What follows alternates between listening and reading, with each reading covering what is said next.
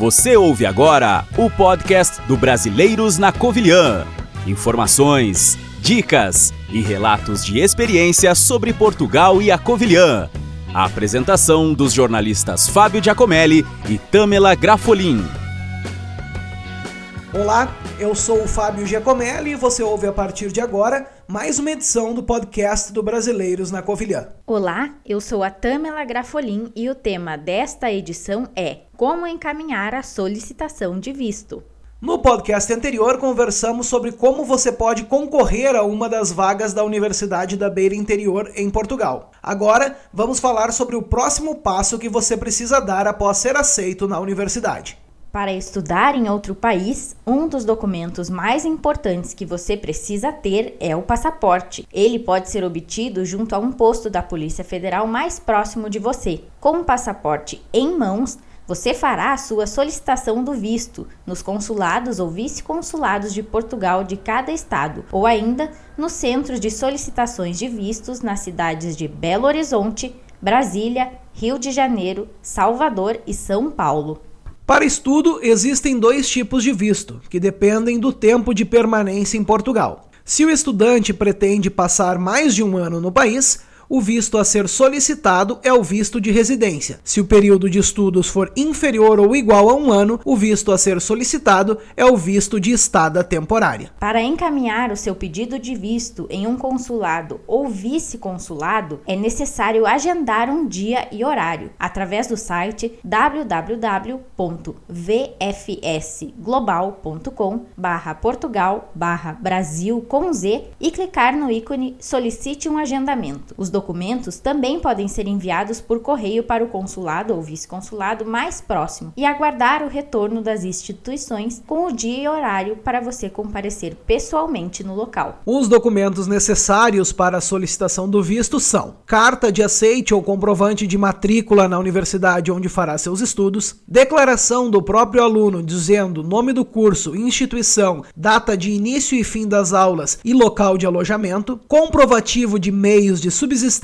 comprovativo de moradia em Portugal, seguro médico internacional, atestado de antecedentes criminais, duas fotos tamanho 3x4, cópia do passaporte, autorização para o Serviço de Estrangeiros e Fronteiras de Portugal consultar o registro criminal português, declaração de ciência do fato de não dever viajar a Portugal sem o devido visto, declaração do requerente concordando em receber o passaporte pelo correio em sua residência, cópia cópia simples da carteira de identidade, um envelope, preferencialmente de plástico, para devolução de documentos com os dados do requerente no destinatário, uma cópia impressa do formulário de pedido de visto, que é feito através do site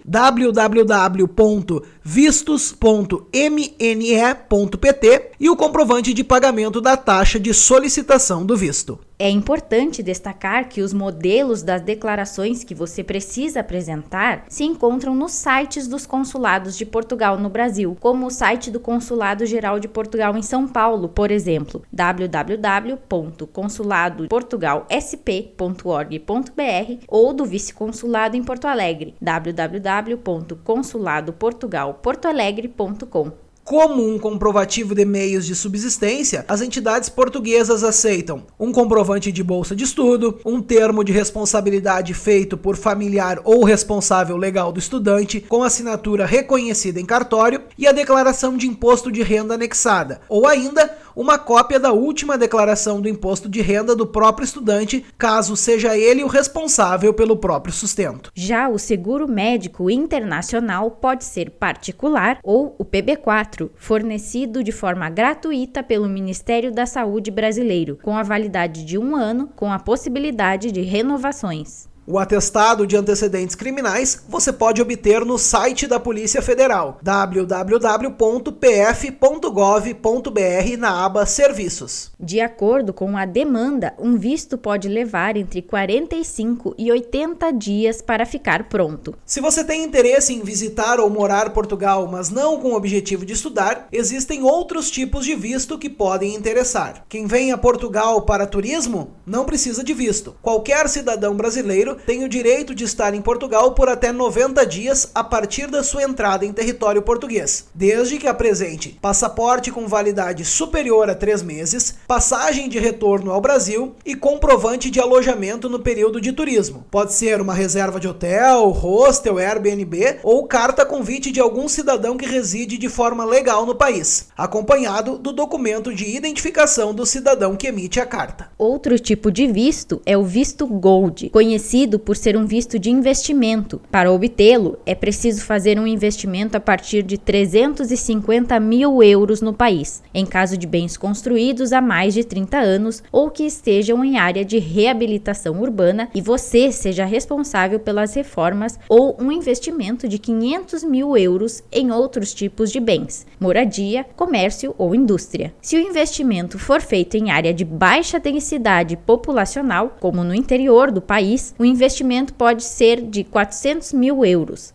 Caso não seja seu desejo fazer um investimento, ainda há uma possibilidade de candidatar-se a um visto Gold. Para tal, é necessário fazer uma transferência de capital de pelo menos um milhão de euros para uma conta crédito de uma instituição bancária de Portugal. O visto D7 serve para aposentados ou cidadãos brasileiros que vivam de rendimentos de imóveis, propriedade intelectual ou aplicações financeiras. Dentre os requisitos necessários para obter essa modalidade de visto, está a comprovação de que o requerente possui os rendimentos mínimos previstos em lei que possibilitem a sua residência em Portugal, garantidos por período superior a 12 meses e o respectivo comprovativo de envio para Portugal. O valor mínimo necessário é de 7.200 euros anuais, que corresponde a 12 parcelas do salário mínimo português. Se for um casal, o valor será de 7.200 euros referente ao titular do visto, mais 50% deste valor,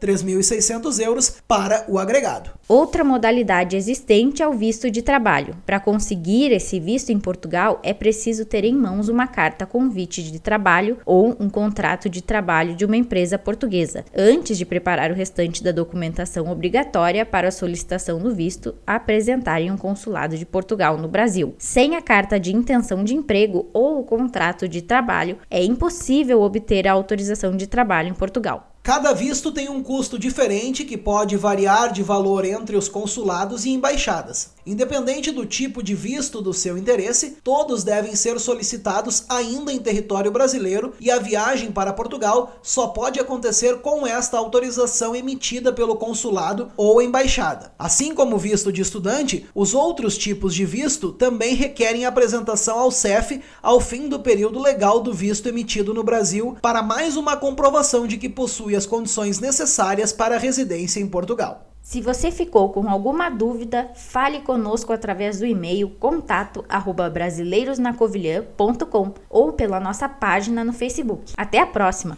Mais informações sobre vistos para fins de estudo você encontra na aba Dúvidas Frequentes do nosso blog www.brasileirosnacovilhã.com. Tchau.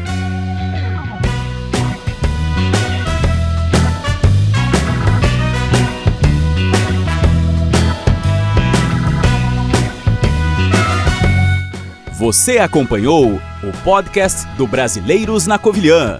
Sugira pautas para o programa pelo facebook.com barra Brasileiros na Covilhã ou no instagram.com barra Brasileiros na Covilhã. Até a próxima!